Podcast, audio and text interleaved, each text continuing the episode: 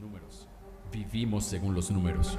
Realizamos un seguimiento y contamos y medimos todo y a veces pensamos que los números que realmente importan son los grandes. Pero son los dígitos únicos los que marcan la diferencia. La Biblia dice que el cielo se regocija con el número uno. Sí, el cielo se regocija cada vez incluso cuando una persona viene a conocer a Jesús. Los pastores soñamos con números grandes y deberíamos solo centrarnos en una interacción significativa en Cristo que es el que marca la diferencia. Un amigo, un miembro de la familia, un compañero de trabajo, una persona en cada momento. Queremos ver a Dios moverse en nuestra nación como nunca antes, pero todo empieza con uno. Yo tengo mi uno y desafío a ustedes y a su iglesia a unírsenos y encontrar el suyo. Porque al final, el único número que realmente importa es uno. ¿Quién es tu uno?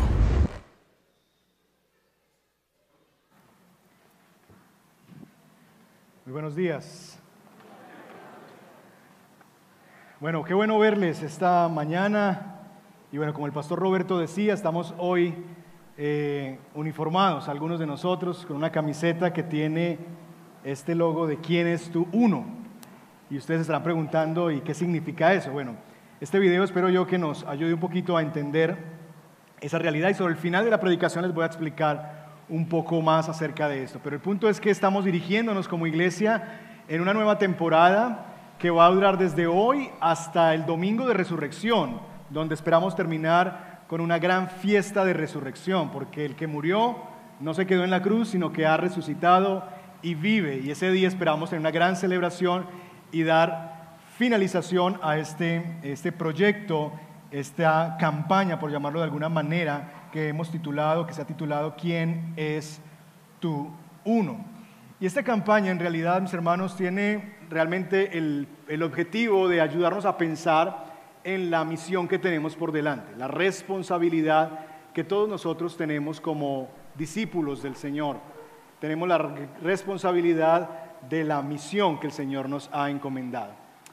Y, yo quiero eh, comenzar animándoles a pensar en lo siguiente. Todos nosotros, de una u otra manera, en el mundo cristiano, cualquiera que sea el lugar donde nos encontremos como iglesia, aquí, en la China, donde quiera que estemos, sabemos que la iglesia tiene la responsabilidad de pensarse, de desarrollarse y de trabajar misionalmente. Yo creo que no hay nadie que ponga en duda eso, que la iglesia debería estar persiguiendo la misión que la iglesia debería pensar sus programas, que la iglesia debería desarrollar todo lo que desarrolla con el objetivo de la misión en mente. Ahora, siendo eso verdad transversalmente para todos nosotros, es también interesante ver que aunque estamos de acuerdo en que así debería ser, el asunto es que para algunos de nosotros la misión tiene un significado diferente a lo que en la palabra del Señor dice. Es más, estoy seguro que muchos de los que estamos aquí presentes tienen una visión de la misión muy distinta a la que, a la que quizás el, la persona que está a su lado tiene. Y eso es básicamente pensar en que la misión eh, es algo que engloba demasiadas cosas y que es difícil ponernos de acuerdo en ella. Por ejemplo, para algunos, eh, ser una iglesia misional significa enviar, financiar y apoyar misioneros en todas partes del mundo. Como que una iglesia misional es aquella que tiene misioneros en la China, en Corea del Norte, en Siria y en todos estos lugares. Sin embargo, para otros, una iglesia misional no significa tanto eso, sino más bien una iglesia misional es una iglesia comprometida con las comunidades vulnerables. Para algunos una iglesia misional es una iglesia que ayuda a los pobres, que está comprometida con la justicia social. Una iglesia misional es aquella que quizás lleva a los necesitados no solamente el pan, sino que también construyen quizás casas y ayudan a las personas y las comunidades vulnerables, la ayuda hacia los pobres. Pero hay otro grupo de personas que consideran que una iglesia misional es una iglesia que es relevante a su cultura. Entonces, una iglesia misional es una iglesia donde el pastor usa jeans y zapatos blancos, tenis, ¿verdad? Camiseta. Y una iglesia que está pensada en sus formas, luces y demás para ser relevante a la cultura a la que le está hablando. Así que les he puesto por lo menos tres ejemplos de lo que consideramos que es una iglesia misional. De tal forma, mis hermanos, que la pregunta más importante que debemos resolver cuando hablamos de misiones precisamente esa. ¿Qué significa ser una iglesia misional? ¿Qué es ser una iglesia misional? Ahora, como en todos los aspectos de la fe y de la vida cristiana, nosotros deberíamos encontrar la respuesta a esa pregunta no en nuestras opiniones, no en nuestros gustos personales, no en la forma en la que nosotros hemos entendido o nos gusta o nos sentimos cómodos, sino en lo que la palabra del Señor inerrante y autoritaria nos enseña a nosotros. ¿Qué es lo que la Biblia define acerca de la misión de Dios? Esta es su misión y Él fue muy cuidadoso en definirla y en limitarla. Así que la pregunta que intentaré responder junto a ustedes esta mañana es cómo la Biblia se refiere a la misión cristiana. ¿Qué dice la Biblia acerca de la misión? Y para eso quizás el texto más emblemático que nosotros pudiéramos citar es Mateo capítulo 28 versos 18 al 20, ¿verdad? Y si usted está de acuerdo conmigo, y aún si no lo está, yo le invito a que abra su Biblia en Mateo 28, 18 al 20, que será el texto de predicación de esta mañana. Ubíquese por favor en Mateo capítulo 28, nuestro texto por excelencia cuando hablamos de la misión cristiana. Y cuando lo tenga, se pone en pie y vamos a leer juntos la palabra del Señor.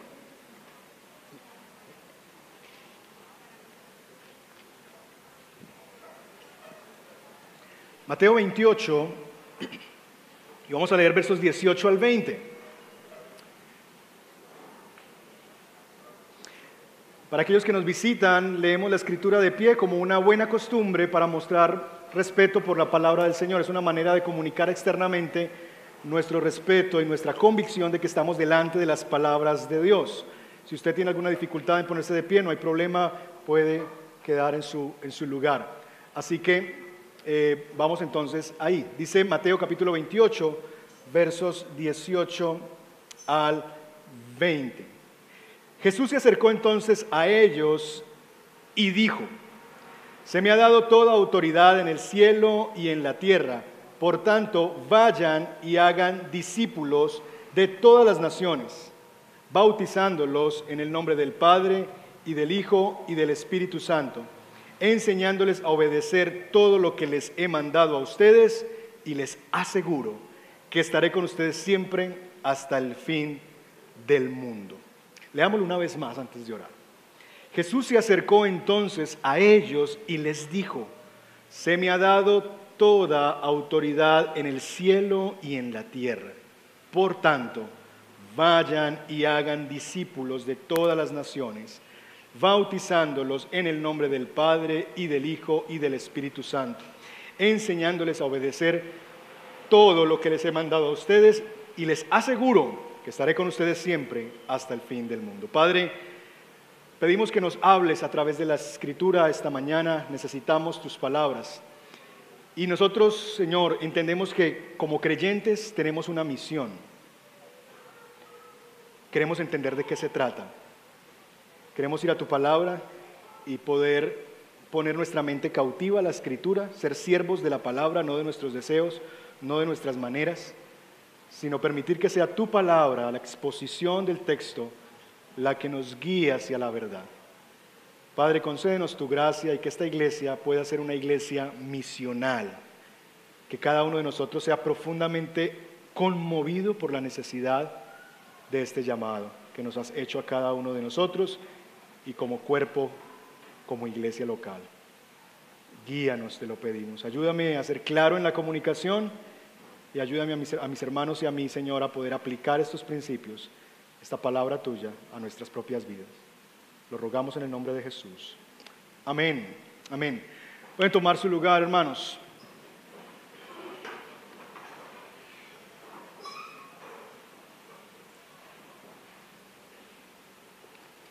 Estamos entonces delante de un texto muy popular cuando se trata de hablar de la misión. Mateo 28, 18 al 20. Déjeme darle un poquito el contexto del pasaje para que usted se ubique qué es lo que está ocurriendo. Ustedes conocen el Evangelio de Mateo, nos narra la historia de, Jesús y si usted nos visita por primera vez, lo que hacen los Evangelios es narrar la vida de Jesús desde diferentes puntos de vista. Tenemos cuatro Evangelios en la Biblia y cada uno de ellos nos da como alrededor de, de una visión distinta, ¿verdad? Como de un ángulo distinto, la vida y el ministerio de Jesús. Mateo nos está hablando de, este Jesús hacia, que vino al, pueblo judío, que fue el, Señor prometido, el Mesías prometido en el Antiguo Testamento. Y Mateo nos presenta a ese Jesús que murió, ¿verdad? Por nuestros pecados, que fue a la cruz, fue sepultado y al tercer día se levantó de entre los muertos.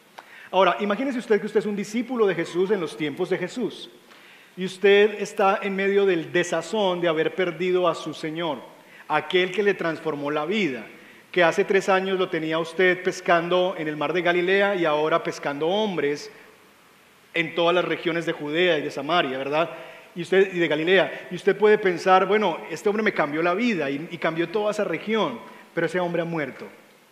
Y Jesús murió, fue sepultado, y los discípulos están en medio de ese desazón en los últimos capítulos de Mateo, tristes porque han perdido a su Señor. Pero recibimos la buena noticia en el capítulo 28 de que Jesús ha resucitado. Él se levantó de entre los muertos al tercer día, se apareció a los doce y luego dice el libro de Corintios que a, más de 500 personas. Así que este testimonio fue visible. Él se levantó de entre los muertos y mucha gente lo vio. Entonces imagínense de nuevo la esperanza en la vida de los discípulos. Perdieron a su Salvador, a su Señor, a su Maestro, el que les cambió la vida.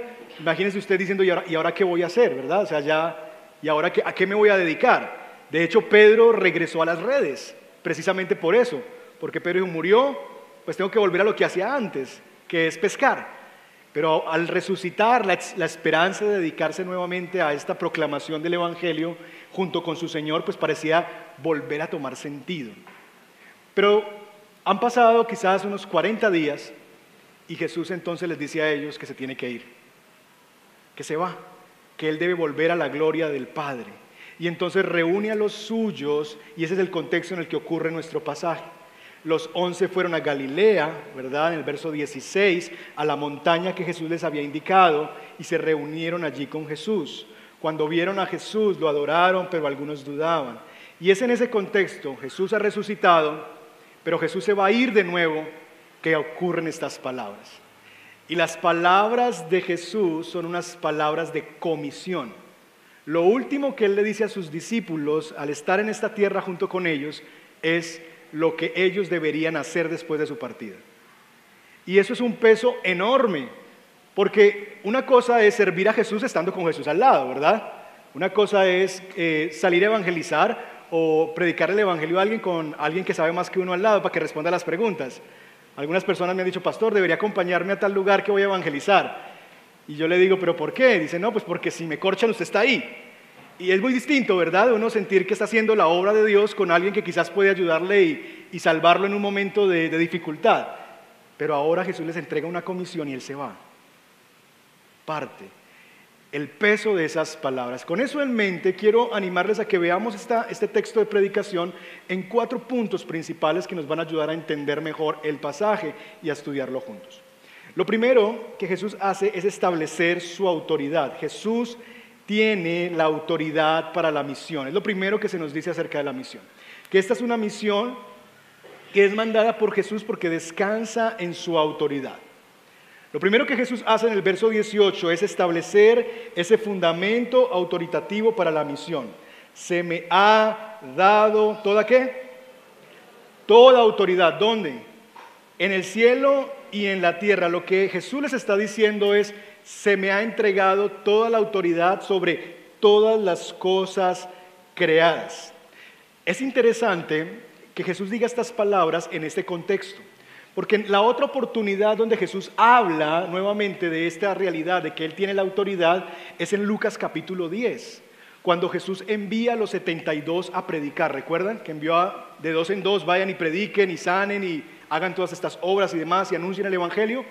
Bueno, allí al final de ese envío, al regreso de los, de los 72, Jesús dice, mi Padre me ha entregado todas las cosas. Al parecer, para Jesús es muy importante establecer su autoridad como fundamento de la misión. Es por causa de que a Él se le ha entregado la autoridad que Él entonces puede definir la actividad y el propósito de sus seguidores es porque Él tiene la autoridad que Él puede definir a qué nos dedicaremos nosotros toda nuestra vida. Ahora, ¿qué implicaciones tiene esa autoridad para nosotros en el contexto de la misión? En primer lugar, entender que Jesús tiene toda autoridad para mandarnos lo que sea, nos hace sentir, nos da un sentimiento y una sensación a nosotros de obligación. Es decir, estas no son las palabras de Jesús invitándonos a un proyecto. Imagínense que su jefe le dice, Ramírez, lo espero mañana a las 8 de la mañana en la oficina. Usted no va a pensar que es para llevarle unas galletas, ¿verdad? Darle un regalito, que le está diciendo, usted verá si quiere llegar o no quiere llegar. No, usted lo que está escuchando es que su jefe lo citó en su oficina a las 8 de la mañana y esas palabras tienen peso. Bueno, de la misma manera piense eso y extrapole eso a la persona de Jesús, el Señor. Él nos está diciendo a nosotros que Él tiene toda autoridad en los cielos y en la tierra. Por tanto, por esa razón, ahora entonces los voy a comisionar. Esa autoridad, mis hermanos, nos obliga a nosotros.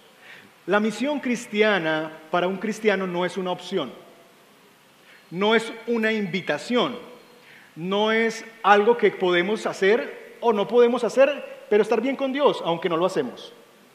La misión cristiana es una orden que descansa en la autoridad de Jesús y nos obliga. Tú tienes dos opciones, yo tengo dos opciones ante ese mandato, obedecerlo o desobedecerlo. Pero yo no me puedo mantener neutro delante de la misión y decir, no, yo no hago discípulos, pero yo estoy bien con Dios. Pero Dios está, estamos bien Él y yo, yo le obedezco a Él. No, no, no, no, no. Porque Él te ha dado una comisión que descansa en su autoridad y si no lo haces, estás pasando por encima de su autoridad o estás olvidando que Él tiene autoridad sobre ti. Así que esa es la primera implicación de la autoridad a la que Jesús apela. Toda autoridad se me ha dado en los cielos y en la tierra. Pero no solamente esa autoridad nos obliga, nos compele a nosotros a la misión, sino que también nos faculta para ella. Es una, es una autoridad que nos da a nosotros como la facultad de poder hacer el trabajo. Una cosa distinta es uno presentarse, ¿verdad? Imagínense ustedes presentándose delante de, no sé, eh, un allanamiento en una casa. Y usted que le golpeen en su casa, venimos a hacer un allanamiento y vamos a confiscar sus cosas. ¿Y usted, y quién nos mandó? No, yo vine. Es que me gustó su mueble, su sofá. Perdón, ¿verdad? Está equivocado. La única entidad que está facultada para eso, quizás, bueno, no entiendo muy bien de leyes, pero la fiscalía podría quizás tener esa autoridad para ejercer ese allanamiento. Y usted va a pedir una identificación que le faculte a usted para esa intervención en la vida de la persona. Bueno, la autoridad de Jesús nos faculta a nosotros para la misión. Miren conmigo una ilustración en la escritura. Libro de Éxodo, Moisés. Moisés se encuentra con el Señor eh, junto a la zarza ardiente. ¿Recuerdan esta, esta escena preciosa que nos hace pensar en lo que predicamos en Isaías 6 de la gloria del Señor? Allí el Señor se aparece en una llama, en una zarza y la, y la zarza no se consume por el fuego. Y allí el Señor se le aparece a Moisés y le da una instrucción. ¿Cuál es la instrucción? ¿La recuerdan? ¿Se han leído Éxodo? ¿Cuál es la instrucción? Ve, preséntate a Faraón y dile que deje ir a mi pueblo. Esa es una misión, esa es la comisión que tiene Moisés. Ve y preséntate a Faraón y dile que yo, que libere a mi pueblo porque me tienen que ir a adorar. Y la primera pregunta que hace Moisés ante el Señor es esa. Y si me preguntan, ¿quién me mandó? Porque Moisés sabía que no podía pararse delante del faraón, el rey de los egipcios, la persona más importante del mundo en su época, y decirle, ¿usted no sabe quién soy yo? Deje ir a mi pueblo. No, no, no, no, no. Moisés sabe que eh, eh, él no puede apelar a su persona, él no puede apelar a su poder, a su sabiduría, a sus credenciales, ni siquiera de que se crió en casa de Faraón. No, Moisés entiende que él necesita ser facultado con una autoridad mayor. Y entonces ante esa realidad la respuesta de Dios es, dile que yo soy el que soy, te envía. Mis hermanos, la misión cristiana es tanto obligante como posible. Y eso lo otorga la autoridad que tiene Jesús. La autoridad de Jesús hace que la misión cristiana sea obligante, pero a la vez posible. Estamos facultados para ella, porque a Él le ha sido entregada toda autoridad. Ahora, hemos definido el fundamento donde descansa el llamamiento de Jesús a la misión. La segunda pregunta que intentaremos contestar esta mañana es, ¿en qué consiste esa misión? ¿De qué se trata esa misión? Sabemos que Él tiene la autoridad para mandar lo que Él quiera, para comisionarnos a lo que Él quiera. Y esa autoridad nos obliga y nos faculta. Pero, ¿de qué se trata? ¿En qué consiste esa misión? Bueno, la respuesta está en el verso 19. En el verso 19 está el verso más conocido para nosotros de esta historia. Por lo tanto, vayan y hagan discípulos de todas las naciones. Por tanto, vayan y hagan discípulos de todas las naciones. Ahora, si usted es un buen observador, se va a dar cuenta que al parecer la comisión y el mandato de Jesús tiene dos asuntos. Hay como dos mandamientos. Por un lado está el vayan y por el otro lado es y hagan discípulos. Uno lee eso en castellano y uno ve que hay dos órdenes, la orden de ir y la orden de hacer discípulos. Y así que a primera vista parece que la gran comisión es doble, es ir y hacer discípulos. Sin embargo, mis hermanos, cuando uno considera el idioma original en las que estas palabras fueron escritas, el griego, uno se da cuenta que esa palabra que se traduce en el castellano como vayan es un verbo en, participio. ¿Qué significa eso? Es un verbo que es un verbo auxiliar, no es un verbo principal. Es un verbo que está dado para complementar o decir algo del otro verbo que es el verbo principal. En este caso cumple una función de lo que aprendíamos en castellano, lengua castellana de séptimo, de segundo bachillerato. Gerundio. ¿Recuerdan gerundio? Los gerundios. ¿Cuál es el gerundio de ir? A ver si pasaron esa materia o no. Yendo. Muy bien, tiene cinco, hermana. Yendo. El gerundio de ir es yendo. Eso implica, mis hermanos, ese detalle gramatical implica que lo que en realidad el texto está diciendo no es vayan como una orden y hagan discípulos como otra orden, sino que es uno solo. Yendo, hagan discípulos. Mientras van, hagan discípulos. Mientras están de camino, hagan discípulos. Ahora usted puede decir, pastor, muy interesante la gramática y demás, pero ¿y ajá, eso qué?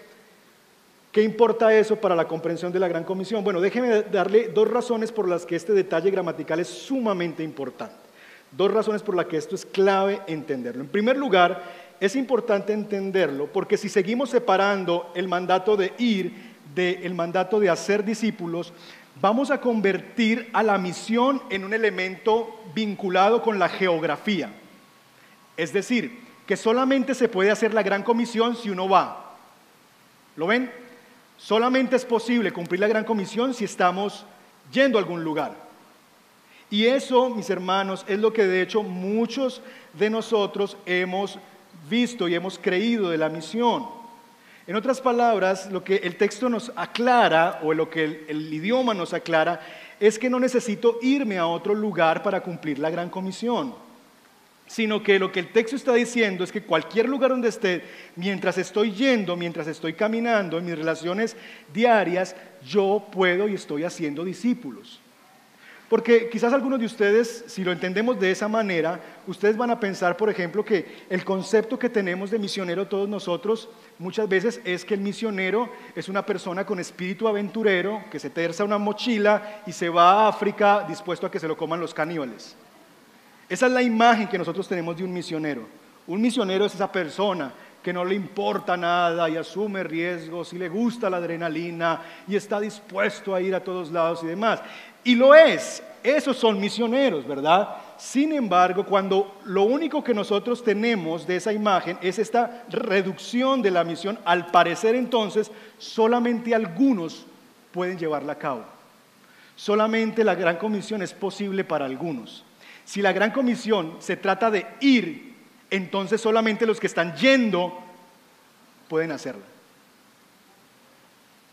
Y eso es tristemente mucho de la forma en la que nosotros hemos visto la misión, como el trabajo de unos pocos y que realmente la función de la iglesia es ser patrocinadora financiera de aquellos que sí están haciendo la misión. Si la misión fuera ir, entonces los que no van no podrían cumplirla. Muchos de ustedes lo máximo que se han movido de su zona son 10 kilómetros a la redonda. Pastor, yo nací en Itagüí y he vivido toda mi vida entre Itagüí y Sabaneta. Entonces, pastor, yo no puedo cumplir la gran comisión porque yo no me he ido. ¿Ven el punto y la importancia de entender esto bien? Porque si tú entiendes que la gran comisión es ir y hacer discípulos, los que no van no podrían hacerlo. En segundo lugar, esto es importante porque la definición de Jesús acerca de la misión, mientras van en el camino, en sus relaciones cotidianas, en el trabajo, en las relaciones familiares, en los círculos de confianza en los que el Señor te está permitiendo llegar y vivir, mientras estás haciendo todo eso, haz discípulos. Cuando Jesús limita el carácter de la misión cristiana, y Jesús está limitándola a decir, hay misión cristiana cuando se están haciendo discípulos. Hay misión cristiana cuando el fruto de eso y el trabajo detrás de eso es hacer discípulos. La implicación práctica de eso es que la iglesia no hace misiones. Porque cuando pensamos, y por eso en esta iglesia no tenemos ni un ministerio de misiones, porque cuando tenemos un ministerio de misiones es como que es el trabajo de cuatro o cinco, ¿verdad? Y los demás nos relajamos en que esos cuatro o cinco hagan el trabajo. Esa es una razón práctica por la que eso no existe entre nosotros. Y tampoco nos gusta llamar misiones como si fueran muchas, porque la misión es una sola. Pero el punto es que muchas veces cuando no limitamos de qué se trata la misión, le llamamos a cualquier cosa misión. Por ejemplo, ayudar a los pobres. esta iglesia hace misiones, ¿por qué? Porque ayuda a los pobres, porque cuida el planeta, porque barre las calles, porque visita los hospitales. Y de nuevo, todas esas cosas son cosas sumamente importantes que la iglesia debe hacer como su responsabilidad cristiana. Puesto que Cristo murió por nosotros, debemos hacer el bien en la tierra. Claro que sí, pero esa no es la misión cristiana. Esa no es la misión. La misión es solamente hacer discípulos. Pero si el énfasis recae en el vayan, entonces cualquier cosa que yo estoy yendo a hacer, la llamo misión. Pastor, es que yo estoy yendo. Sí, pero es que el yendo no es la misión. La misión es hacer discípulos. Jesús define la misión como hacer discípulos. Creemos que estamos en misión muchas veces cuando en realidad lo que estamos haciendo es una buena obra. Y de nuevo, ¿hay que hacerlas? Sí. No diga el pastor, dijo que no hay. No, sí, lo que estoy diciendo es que no podemos llamar a eso la gran comisión. Pero la verdad es, pensemos por un momento, hermanos. Para ayudar a los pobres, para barrer las calles, para cuidar el planeta, para hacer obras de misericordia, no se necesita Cristo. Hay mucha gente que ni siquiera es cristiana, de hecho, ni siquiera conoce al Señor, se declara atea, que hace muy muchas buenas obras, mejores que las que hacemos nosotros. ¿Sí o no? ¿Conoce usted gente que no es creyente, pero que son filántropos por excelencia, que crean ONGs para ayudar a gente en muchos aspectos, a niños en condición de calle y X y X y X cosas. Para hacer el bien no se necesita necesariamente a Cristo. Pero mis hermanos, la iglesia es la única entidad, el único pueblo en la tierra que puede hacer la gran comisión. La iglesia es la única entidad sobre la tierra, el único pueblo que puede llevar a cabo la gran comisión. ¿Hay que hacer esas otras cosas? Sí, pero hay una sola cosa, que el único persona, el único pueblo que puede hacerlo se llama la iglesia. ¿Y qué es ese trabajo? Hacer discípulos de todas las naciones. La misión es hacer discípulos. Si no hay sin evangelio, no hay misión. No importa lo bueno que usted haga. Hermanos que vienen y dicen, pastor, pastor, estoy, evangelicé a una persona. ¿Y qué hiciste? No, pues estaba enferma, yo impuse mis manos y oré por sanidad. Y, le, evangelicé. ¿Y, ¿Y qué más hiciste? No, no, no, oré solamente por ella. Entonces, con todo el amor del mundo, yo le voy a decir, estuvo muy bien lo que hiciste, pero no la evangelizaste, no cumpliste la gran comisión.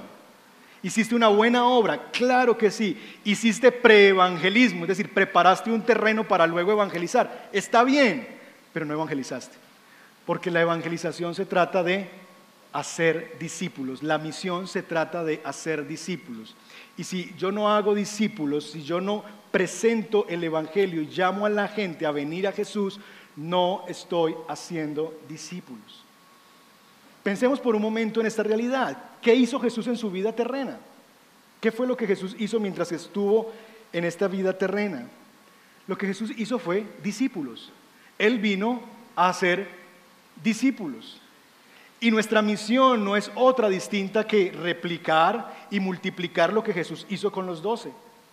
Esa autoridad que ejerció Jesús para llamar a personas que estaban pescando en el mar de Galilea y decirle, ya no serás pescador allí en el mar de Galilea, ahora serás pescador de hombres. Esa autoridad que ejerció Jesús para coger a un Mateo que estaba recaudando impuestos y decirle, ven, sígueme. Esa autoridad de llamar a personas desde donde están y llamarlas a venir a Él, al seguimiento de Él, a aprender de Él y a Él. Y ahora, Mateo 28, 18 al 20, enviarles a predicar en su nombre y bajo su autoridad. Si eso fue lo que Jesús llamó discipulado, entonces es lo que nosotros debemos considerar como discipulado. ¿Cuál entonces es la misión? La misión es, llamen personas, llamen personas que están afuera, que no conocen al Señor, a través de la proclamación del Evangelio, para que me sigan a mí, dice Jesús, para que me aprendan a mí y para que multipliquen discípulos. Eso es la misión. Un discípulo es uno que ha sido llamado por Jesús, que le sigue y que está llamando a otros a seguirle. ¿Dónde? Donde sea. Donde sea. En su oficina, en sus vecinos, a los del apartamento de al lado, donde sea que Dios lo ha puesto, esa invitación de llamar a otros a seguir a Jesús. Así que mis hermanos, yo sé que lo que estoy diciendo para algunos de ustedes entra en reversa, es contrario a lo que habían escuchado y demás, pero por favor, miren la escritura y sigan el pensamiento de la escritura. Hasta aquí hemos tratado de definir, por un lado, el fundamento de la misión. ¿Cuál es el fundamento de la misión? Yo tengo la autoridad. Ese es el fundamento. Como yo tengo la autoridad, yo puedo definir lo que ustedes tienen que hacer. ¿Qué es lo que ustedes tienen que hacer? Número dos, Jesús estableció de qué se trata la misión. Hagan discípulos. Y ya dijimos que no se trata de ir y de hacer como dos cosas independientes, sino que más bien la idea es hacer discípulos mientras estamos yendo donde el Señor nos lleve y nos ponga. Pero a partir de ahora Jesús entonces nos define no solamente el qué significa hacer discípulos, sino que también Él define el cómo de la misión, cómo se debe hacer esta misión, cómo se debe llevar a cabo la misión. Jesús ve que la misión es tan importante que no solamente Él nos otorga el llamado, sino que nos otorga la forma en la que esto se debe llevar a cabo. Y hay dos maneras en las que en los versos 19 y 20 se nos dice el cómo. En el verso 19 nos dice otros verbos, ¿verdad?, que están apoyando al principal, bautizándolos en el nombre del Padre y del Hijo y del Espíritu Santo. Y verso 20, enseñándoles a obedecer todo lo que les he mandado. ¿Ven? Estos verbos también están apoyando la idea de, ¿cuál es el mandato principal? Hagan discípulos. ¿Qué responden estas dos cosas? A la pregunta del ¿cómo? ¿Cómo los hacemos? Bautizándolos y enseñándoles a obedecer todas las cosas. Vamos entonces a tratar de ver de qué se trata esto del bautizándolos en el nombre del Padre, del Hijo y del Espíritu Santo. El bautismo descrito aquí no es meramente un bautismo sacramental o ritual, porque uno lee esto y uno dice, ah, bueno, la forma en que se hacen discípulos es bautizándolos. Entonces, traigamos un costalado de gente, como dicen en mi tierra, metámoslos aquí a la iglesia y bauticémoslos. Mañana hay bautismos, ¿verdad? Y tomémonos la foto de que en la iglesia hicimos 100 discípulos y se bautizaron 100. ¿De eso se trata? No, no es un bautismo ritual. Así lo ve, por ejemplo, la iglesia católica. La Iglesia Católica, el bautismo es un bautismo sacramental y ritual, donde ellos creen que al bautizar al niño, el niño ya pasó de muerte a vida. El niño ya pasó de ser alguien desprovisto de la gracia de Dios y que el bautismo le otorgó una gracia. Que ya le quitó el pecado original y lo pone en una posición favorable delante de Dios. Por eso bautizamos a los niños. Recuerda, mi hija bautiza ese niño que se lo va a llevar el diablo, ¿verdad? Va a venir en la noche y le va a jalar las patas. Bueno, porque la, la convicción era que ese niño a través del bautismo llegaba a nueva vida. Pero el bautismo cristiano no funciona así, el bautismo del Evangelio no funciona así. Eso sería contrario al espíritu del resto de las escrituras. Porque el resto de las escrituras nos enseña que llegamos a Jesús no por el bautismo. No venimos a la vida porque nos bautizaron, venimos a la vida por la fe y por la gracia de Dios puesta en la persona de Jesús, en su vida, muerte y resurrección. Por eso es que venimos a la vida. De hecho, sería contrario porque lo que el apóstol Pablo hace en sus cartas es decir, la circuncisión no salva. Nadie es parte del pueblo de Dios solamente porque se circuncidó o no. Entonces, ¿quieres ser parte del pueblo de Dios? Circuncídate para que pueda hacerlo. Pablo dice, no es así.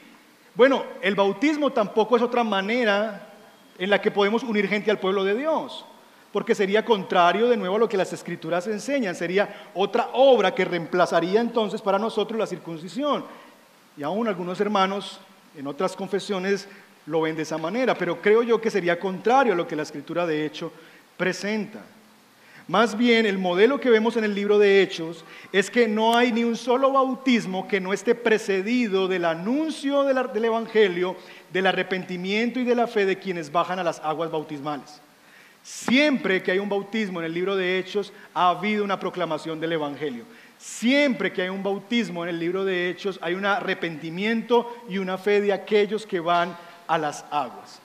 Entonces, lo que se está presumiendo con el bautícenles es que se está dando por sentado que ya se les ha presentado el Evangelio. Entonces, ¿cómo hacemos discípulos? Presentándoles y proclamándoles el Evangelio, de tal manera que ahora, cuando ellos ya han recibido el Evangelio, como hacía la iglesia en el libro de Hechos, ahora ellos puedan como una señal visible bajar a las aguas del bautismo para decir, sí Señor, lo que ya me ocurrió a mí en privado, que te pertenezco, que soy tuyo, que he muerto con Cristo y he vuelto a la vida, quiero ahora que pase en público al bajar públicamente las aguas, bautizándolos en el nombre del Padre, del Hijo y del Espíritu Santo. Pero hay otra cosa más, otra forma más en la que Jesús dice que hagamos discípulos. No solamente debemos proclamarles el Evangelio para llevarles al bautismo como una confirmación de su fe, sino que también debemos enseñarles a guardar todo lo que Él nos ha mandado. Esta palabra, enseñándoles a guardar, es una palabra que era muy popular para describir la relación que existía entre un tutor y su pupilo, entre un maestro y su aprendiz. En, los tiempos de Jesús era muy común, por ejemplo, y en el imperio eh, romano, que los griegos, basados digamos en esa herencia griega, los filósofos tuvieran aprendices. Esa palabrita aprendices era la palabra didascalos, que significa enseñanza, didasco, de ahí viene la didáctica, por ejemplo, ¿verdad? Que es una palabra en castellano que nosotros conocemos. Así que eh, el maestro siempre tenía un didascalos, un aprendiz, y el objetivo de ese maestro en esa relación con esa persona era darle conocimiento, era entregarles todo lo que ese maestro sabía acerca de la vida, de la filosofía, de lo que él había aprendido, del sentido de la vida, de todas las cosas en el mundo, y entregárselos a su pupilo y enseñarle todo lo que él sabía. Entonces, él es mi, mi didascalo, a él estoy entregando toda la sabiduría que yo he adquirido y se la estoy entregando en conocimiento para Él. Pero la gran comisión es interesante, mis hermanos, que la misión no es hacer didascalos, sino mafetés. Y usted puede decir, pastor, me está hablando en lenguas. Es muy sencillo. La misión no es hacer aprendices, la misión cristiana no, consiste en coger a una persona y decirle, bueno hermana, aquí está la cartilla, mi hermana Lida, usted se va a aprender cuatro versículos, usted, yo le voy a hacer cinco preguntas y usted tiene que responderme exactamente eso y después de que usted termine ese curso, usted ya es una discípulo. Se graduó, reciba su diploma, tómese la foto, te has graduado como discípulo. Eso fuera si la relación de discipulado fuera una relación de didascalo. Pero el texto no dice enseñándoles todas las cosas. El texto dice enseñándoles a qué. ¿Ven la diferencia? Nosotros nos encanta el enseñarles, pero no nos encanta el enseñarle a obedecer, porque es que el enseñarle a obedecer se mete con la vida y se le mete el rancho a la gente. ¿Sí o no? Porque es muy fácil enseñar contenidos. Es muy fácil transmitir información, pero enseñarle a la gente a bajar eso, hacérselo potable a la vida diaria, a su matrimonio, a su rol como papá, como mamá, a su vida como ciudadano, eso es otro cuento. La misión cristiana no es hacer didascalos, aunque la didascalia tiene un rol muy importante, la enseñanza tiene un rol muy importante en el discipulado, pero no es exclusivamente lo que hace el discipulado. El discipulado no es la mera transmisión de conocimientos o de información. El discipulado es enseñar a la gente a obedecer. El discipulado es una enseñanza vivencial, práctica. Es como diría el apóstol Pablo, no solamente aprender de Jesús, sino como Efesios 4:20 dice, aprender a Jesús. La preposición hace toda la diferencia. La vida cristiana no se trata de aprender de Jesús, de lo que él enseñó, de lo que, lo que él dijo. No, no, no. Claro, eso es importante. Estudiamos lo que él dijo y demás. Aprendemos tercios de la escritura, claro que sí. Pero es más que eso. El discipulado no es aprender de él, es aprender a él. Aprender a él es lo que la escritura del apóstol Pablo llama ser transformados a la imagen de Jesucristo. Es ese trabajo de ser conformados cada vez más en nuestra vida a la imagen del Hijo de Dios. Y ese es el llamado del discipulado, cómo ayudarle a las personas a que se parezcan cada día más a Cristo. Es por eso que en esta iglesia, por ejemplo, abrazamos con tanto entusiasmo la consejería bíblica, porque la consejería bíblica es precisamente ese asunto, es el asunto de ayudar a las personas a poder bajar esos conocimientos a su vida cotidiana, a su, a su entorno familiar, a ayudarle a ver cómo eso que enseña la Biblia tiene conexión con sus caídas en la depresión cómo eso que enseña la Biblia tiene conexión con sus asuntos de ira, cómo lo que enseña la Biblia tiene conexión con sus problemas matrimoniales, cómo eso que enseña la Biblia tiene conexión con la crianza de sus hijos. Es enseñarles a obedecer. Yo quiero agradar a Dios, amar a Dios, pero no sé cómo, no sé cómo eso se traduce en mi realidad. Bueno, en consejería lo que tratamos es de poner esas grandes verdades de la escritura, la doctrina de Dios, potable para el pueblo de Dios. La gran comisión es, se hace cuando estamos nosotros proclamando el Evangelio que lleva a la gente y cuya señal visible es el bautismo. Y hacer discípulos significa, hacemos discípulos cuando le enseñamos a la gente no meros contenidos, no solamente didascalia, sino que le enseñamos a hacer discípulos, les enseñamos a ser mafetés, seguidores de Jesús, aprender a Cristo, seguir a Cristo, ser como Cristo. Finalmente, el texto termina con una promesa extraordinaria para los que estamos en misión. Jesús promete que para aquellos que están en misión, Él estará con ellos siempre. Y yo sé que muchos de nosotros hemos aprendido esa promesa, ¿verdad? Y nos encanta. Yo estaré con ustedes todos los días hasta el fin del mundo y se la regalamos a nuestra amiguis, ¿verdad? Amiguis, recuerda que el Señor dice y nos encanta, ¿verdad? Y la escribimos y pero olvidamos el contexto de esta promesa. El contexto de esta promesa es la misión. Jesús dice estas palabras a gente que va a estar en misión. Esta promesa no es para gente que no está haciendo la misión. Por lo menos esta. Esta no es para cualquier persona. Esta es para la gente. Jesús promete su presencia para aquellos que están en la misión, vinculada con la misión. No solo hacemos la misión bajo la autoridad de Jesús, sino que también lo hacemos en la presencia de Jesús. Mientras los discípulos se mantengan en la misión, pueden contar con la presencia de su Señor. Qué gran motivación y alivio saber que cuando estamos yendo a compartir el Evangelio, Jesús está con nosotros. ¿No les parece? Qué bueno es saber que mientras yo estoy anunciando el Evangelio a alguien, Allí está el Señor dándome su endoso, dándome su firma, delegándome su autoridad para que yo lo haga como enviado de Él. Que no importa la persona que esté adelante, si es muy difícil, si yo pienso es que es más alcanzable el diablo que esa persona, no importa. Yo le predico el Evangelio bajo la autoridad de Dios. Y sé que Él está conmigo y lo hacemos de esa manera. Hermanos, esta es la misión de Dios. Y Dios ha tenido una misión desde, esta misión no es nueva, esta misión no se le ocurrió al Señor en Mateo 28, esta misión es, precede al comienzo de los tiempos. Desde la eternidad Dios se ha propuesto hacer algo, tiene un propósito. Y ese propósito, esa misión es darse a conocer, dar a conocer su nombre, para la gloria de su nombre y el bien de sus criaturas.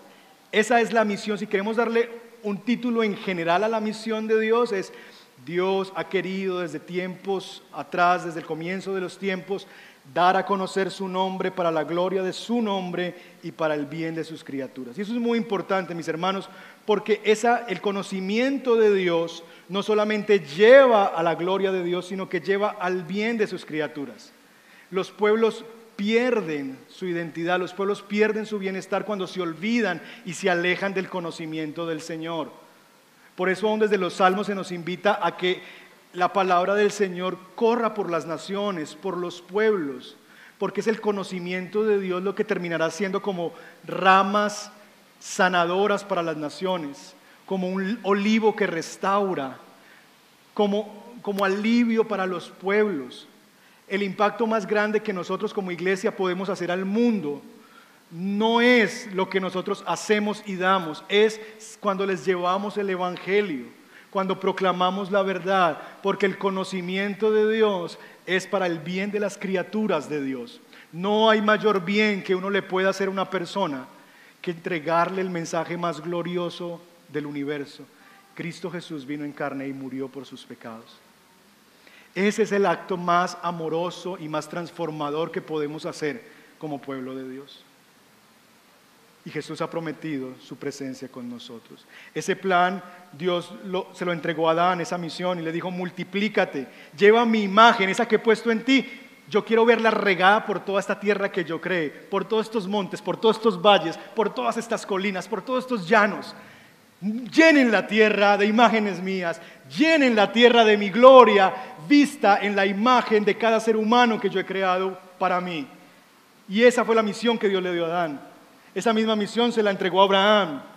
Y Abraham le dijo, multiplica tu descendencia, llena este pueblo, yo voy a multiplicar, yo voy a hacer, yo voy a llenar la tierra del conocimiento del Señor y lo voy a hacer a través tuyo y de tu descendencia. Multiplica, multiplica este pacto, multiplica esta promesa, que más hijos tuyos se vinculen a este pacto. Lo que yo te he prometido a ti será para ti bendición para los pueblos y las naciones. Yo voy a bendecir a los pueblos, voy a bendecir a las naciones con el conocimiento de mi persona. Y eso va a ocurrir a través de tus hijos, que serán como las arenas del mar, como la playa, esa arenita que uno no puede contar, como las estrellas del cielo. Multiplícate. Esa misma misión se la dio a Israel cuando le dijo a Israel, vayan por los pueblos y sean luz de las naciones, vivan como un pueblo íntegro y a todos los extranjeros que vengan y los vean, que ellos vean la gloria de Dios entre ustedes y vean el carácter del Dios al que ustedes sirven y aman. Y multipliquen esa verdad y cuéntenle a los pueblos. Esa misma misión es la misión que ahora en estos tiempos nos ha entregado a nosotros como iglesia. Dar a conocer su nombre para su gloria y para el bien de sus criaturas. De tal forma, mis hermanos, que Dios ha hecho de su iglesia al mismo tiempo el cumplimiento de su misión y la portadora de su misión. Y por eso yo decía, y el título de mi sermón tiene sentido, y es, ¿la iglesia tiene una misión? Sí, pero es mejor que eso. La misión tiene una iglesia. Y algunos me escribieron, pastor, le quedó mal la diapositiva, qué pena que le diga. Yo no, no quedó mal, así es. La misión tiene una iglesia. ¿Por qué? Por tres razones. Número uno, porque la misión existe antes que la iglesia. La misión precede a la iglesia. Dios siempre ha tenido una misión. A Dios no se le ocurrió la misión de dar a conocer su nombre entre los pueblos para su gloria y el bien de sus criaturas con la iglesia. No, no, no. La, la misión ha existido desde que Dios trajo toda existencia. La misión precede a la iglesia. Número dos, porque la iglesia existe por la misión. Es decir, fue porque alguien cumplió la gran comisión que tú y yo estamos aquí, porque alguien nos proclamó el Evangelio desde un púlpito como estos, en una calle como aquellas, en un bar, donde sea, en una biblioteca, en una calle, en un andén, donde sea que fue que te llegó el anuncio del Evangelio a ti. Alguien estaba cumpliendo el mandato del Señor de hacer discípulos y te habló el Evangelio. Así que tú viniste a ser la iglesia por la misión. Pero también es cierto que la iglesia existe para la misión. La razón por la que estamos aquí no es para convertirnos cada vez más en gente engordada de conocimientos, que se centran en sí mismos y miran solamente sus propios ombligos, sino es para entender que estamos cada domingo en la mañana siendo edificados por la palabra del Señor como su pueblo, siendo animados, entusiasmados, llenos del conocimiento del Señor para salir el lunes allá donde yo estoy yendo, en mi oficina, en la fábrica, en, la cocina, en la crianza de mis hijos, donde quiera que estés yendo para que hagas el trabajo que Dios te ha mandado, hacer discípulos. ¿Cuál es tu nación? Tu casa, tus hijos, tus compañeros de oficina. Esa es tu nación. Que tenemos que pensar en los otros pueblos, también podemos pensar en ellos y debemos pensar en ellos, pero tú puedes cumplir la gran comisión donde estás yendo mañana en la mañana a tu trabajo o a tu casa. La misión tiene una iglesia. La iglesia es el vehículo que Dios va a usar. No hay otra entidad autorizada, no hay otra entidad a la que Dios le ha prometido su presencia, excepto a la iglesia, para hacer discípulos. Nadie más, ninguna entidad, ninguna ONG, ninguna organización tiene la facultad de hacer discípulos excepto la iglesia. Dios tiene un solo plan para llevar a cabo su propósito, no tiene otro, y es la iglesia. Es lo que Efesios nos enseña en el capítulo 3, verso 10. A Dios le ha placido exhibir su sabiduría a través de la iglesia. No hay otro medio por el cual Dios se le pudo haber ocurrido algo mejor, mandar ángeles, crear otra organización donde no haya gente tan común como nosotros. Pero a Dios le plació hacerlo con vasos de barro como nosotros y entregarnos la conquista del mundo a nosotros. ¿Qué implicaciones tiene esto para nosotros como iglesia? Seguramente muchas a nivel privado, pero quiero darles una implicación corporativa. En el próximo mes nosotros nos vamos a introducir en una campaña precisamente donde queremos como cuerpo pastoral animarles a ustedes a unirse a nosotros en ella. Y esa, se llama, esa campaña se llama ¿Quién es tu uno? Y es una campaña que persigue precisamente la misión, poder hacer discípulos. Ustedes han recibido esta hojita, así que quiero que la tomen en este momento. Si ya la convirtió en un avioncito, en un barquito, levante la mano para pasarle otra. Yo conozco mi gente. Más de uno está ahí desdoblándola. Me pilló el pastor. ¿La tienen? Vamos a leerla juntos.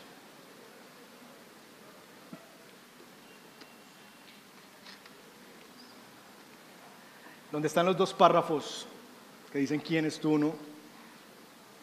Dice, ¿por quién estás orando? Imagina si cada creyente pudiera responder con el nombre de una persona que está lejos de Dios. Una persona por la cual estuvieran orando y con quien buscaran compartir el Evangelio. Esa es la intención detrás de ora por uno. Creemos que el pueblo de Dios no necesita otro método de evangelismo. Lo que necesita es buscar compasión la gente que está lejos de Dios. Que esa gente experimente la vida nueva que Él ofrece a través de Cristo Jesús. Durante los próximos días, nuestra iglesia y muchas otras tendrán como prioridad su llamado personal a la gran comisión al compartir con una persona la esperanza del Evangelio. A veces la misión parece demasiado compleja y demasiado grande para iglesias como la nuestra y para gente como nosotros. Pero aunque no podemos hacerlo todo, sí podemos hacer algo. Podemos hacernos responsables de uno y mediante el poder de Dios y la acción de su Espíritu, el esfuerzo de cada uno se sumará al del otro hasta lograr un impacto significativo para el reino de Dios. Esta campaña es una campaña donde queremos animarles a ustedes, mis hermanos, a que por ahora, y les voy a dar básicamente la idea general y una primera tarea para esta semana. La próxima semana escucharán el resto. Por ahora la campaña es, vamos a identificar a una persona a la cual le queremos predicar el Evangelio. Y vamos a orar por 30 días por esa persona. Eso vendrá más adelante. Esta campaña comienza hoy y va hasta el domingo de resurrección. El domingo de resurrección terminaremos con una celebración muy especial, con un mensaje evangelístico que estoy seguro será muy especial y donde la gente será llamada a venir al Señor. Pero no es para que en ese día recién le prediquen el Evangelio, no, es porque usted ya lo ha hecho. Y lo que va a hacer ese día, ese domingo de resurrección, donde hay tanta apertura espiritual, donde la gente está tan abierta a visitar una iglesia, porque es domingo de resurrección, usted lo va a invitar a donde usted va. Y se va a encontrar aquí con nuevamente un coro de hermanos que nos van a guiar, una predicación muy especial, pero usted ya ha hecho el trabajo en semana de orar por él o por ella cada día y vamos a, ser orientados en cómo orar y demás. Y vamos a estar anunciándole las oportunidades que Dios nos dé el Evangelio a esa persona. Por ahora, dos tareas para esta semana. Número uno, queremos animarles a ustedes a que si pueden, puedan adquirir las camisetas que precisamente son camisetas que tienen anuncios del Evangelio, o por lo menos que abren una conversación. Ve, ¿y por qué llevas esa camiseta que dice Jesús? Eres cristiano y que tú puedas hablarle, ¿verdad? O que puedas tener esta también. ¿Quién es tú uno? Ve, ¿qué significa eso? Y tú les puedas anunciar, es que mira, es que Jesús me mandó a mí como su discípulo a compartir a otros la esperanza que hay en Él. Y si tú me estás preguntando, tú eres mi uno. Siéntate y ya te voy a decir, ¿verdad? Y que tú puedas usar de alguna manera los medios que tienes a la mano para hacer. Así que allí tenemos camisetas disponibles, no hay tantas como quisiéramos, pero hay suficientes y si no hay, podemos mandar a hacer más. Hay de como tres estilos de camiseta. Esta que tenemos el equipo de trabajo, los pastores, y otras que tienen ya mensajes mucho más claros, ¿verdad? Entonces, tarea número uno, si pueden, si tienen el recurso, no es una obligación, no es que el pastor no lo deja entrar por esa puerta, si usted no. Es, si usted puede, ayuda en un sentido con la campaña y nos ayuda a promover más y crear oportunidades para compartir el Evangelio. Segunda tarea, esta semana quiero que oren cada uno de ustedes por a responder esta pregunta, ¿quién es mi uno? Y que la próxima semana, el domingo, cuando escuchen en la predicación, que se les invite a apuntar el nombre de su uno, usted ya lo tenga listo. Quizás usted ya lo tiene en mente, ya sé quién es mi uno. ¿Quién debe ser tu uno? Un familiar, un amigo, alguien que Dios puso a tu lado que tú le vas a predicar el Evangelio ese próximo mes. Que quizás te preguntó algo, te contó algo de su vida. Y ve, tan raro me contó, no sé por qué lo hizo. Bueno, ya sabes por qué. Porque Dios estaba diciendo, te estoy preparando tu uno. Si no lo tienes todavía, óralo esta semana. Y que podamos llegar al domingo con eso. Y si tienes más de uno, pues regálame uno, porque yo todavía no tengo. Así que estoy orando por mi uno. Los pastores tenemos relaciones muy cerradas y nos es difícil a veces conectar con no creyentes, pero ustedes conectan todo el tiempo con no creyentes. Así que cada uno de nosotros, desde el equipo pastoral hacia abajo, nos vamos a comprometer a tener una persona. Ahora, déjame decirte dos cosas finales muy importantes para tener en cuenta en esto. En primer lugar, en Lucas capítulo 10, en ese texto que les he referido, de la misión de los 72, estos hermanos, estas personas, estos discípulos de Jesús han ido a predicar el Evangelio y llegan llenos de gozo, ¿recuerdan? Y ellos dicen, no, Señor, la gente, los demonios se nos sujetaron, los enfermos se sanaron y ellos están felices, ¿verdad? Y en medio de eso, porque Dios los ha usado de formas increíbles, están cautivados por el éxito que han tenido en las formas en que Dios les ha usado. Y Jesús les dice las siguientes palabras en los versos 19 y 20. Sí, les he dado autoridad a ustedes para pisotear serpientes y escorpiones y vencer todo el poder de maligno. Nada les podrá hacer daño, bendito Dios. Sin embargo, ¿qué cosa? No se alegren de que, no se alegren de que pueden someter a los espíritus, sino Alégrense. Es decir, el mandato no es a la tristeza, es a alegrarnos por el motivo correcto. No se alegren de que pueden someter a los espíritus, sino más bien alégrense, es decir, el punto no es la alegría, el punto es de lo que yo me alegro, alégrense de que sus nombres están escritos en el cielo.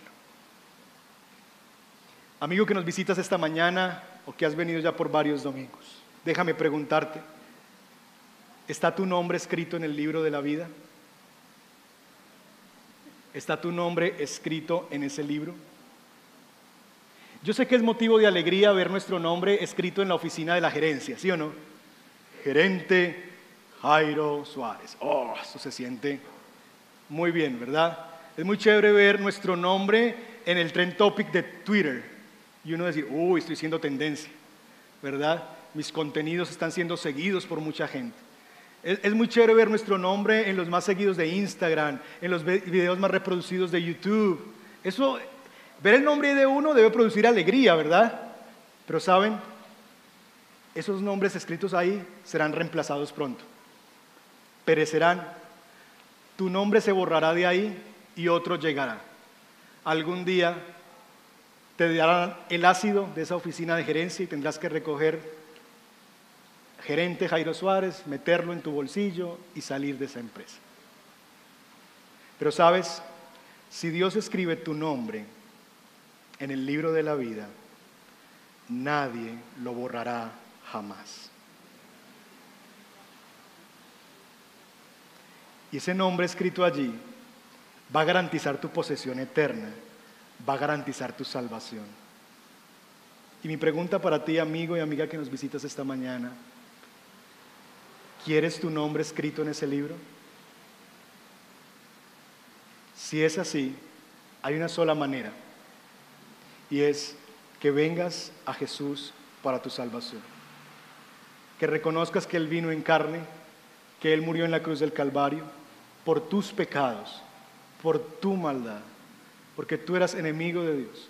Pero si esta mañana vienes a Él y reconoces tu pecado, te arrepientes de ellos y pones tu confianza en ese Jesús que vino para tu bien y para tu vida, hoy mismo puedes llegar a ser hijo de Dios. Ven a Jesús esta mañana. Y si vienes y confiesas con tu boca que Jesucristo es el Señor, tu nombre hoy mismo será escrito con tinta indeleble en el libro de la vida. Pero hay más. Y es que nosotros podemos caer en la trampa, iglesia, de que nuestra alegría cuando hacemos la misión esté fundamentada en los frutos visibles de eso. Pastor, no tengo uno, tengo a diez. Pastor, deme una camiseta que diga quién es quiénes son mis diez. Y entrar como en una carrera, como si fuera una pirámide, ¿verdad? En que a ver quién trae más y, y el fruto es medido por si, uy, ya diez y bauticé diez, pastor, ahí están mis diez unos. Gloria a Dios si es así. Pero mira lo que Jesús le responde a sus discípulos en este mismo argumento en el verso 22. Mi Padre me ha entregado todas las cosas. Nadie sabe quién es el Hijo sino el Padre. Y nadie sabe quién es el Padre sino el Hijo. Y aquí hay un juego de palabras, ¿verdad? Nadie conoce quién es el Hijo sino el Padre. Nadie sabe quién es el Padre sino el Hijo. Y hay un agregado, y ese es el importante, aquel a quien quién el Hijo quiera revelárselo. Mi hermano querido, esta es una invitación para que puedas salir de este lugar y puedas bajo la autoridad del nombre de Jesús anunciar el Evangelio a diestra y siniestra. Pero nuestra autoridad no es para salvar personas. Nuestra autoridad no es para salvar gente del infierno. Esa no es nuestra autoridad. Esa autoridad es potestad del Hijo y Él le dará eso a quien quiera revelárselo. Esa no es nuestra autoridad. Él nos dio la autoridad para que mientras vamos proclamemos el Evangelio. Él prometió su presencia, pero no prometió, no prometió nuestro éxito. De tal manera que yo quisiera animarte a que tu fidelidad no esté marcada por si esa persona llegó aquí, se convirtió, se bautizó y llegó a ser un pastor.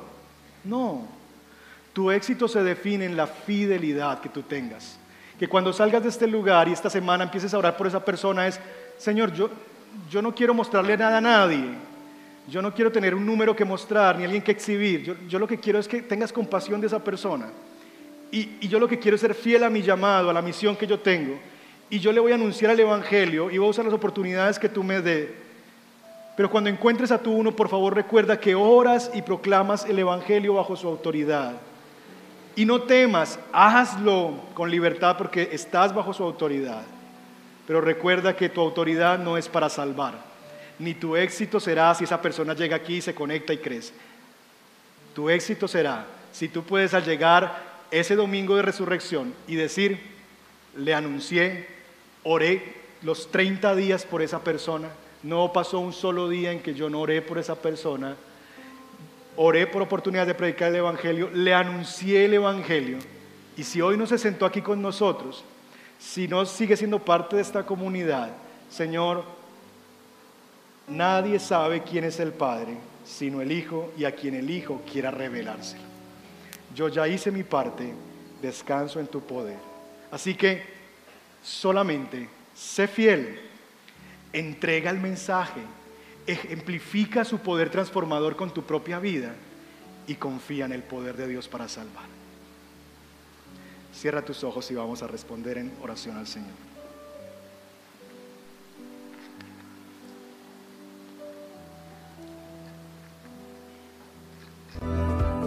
Gracias por estar con nosotros. Valoramos que tomaras estos minutos para conectarte.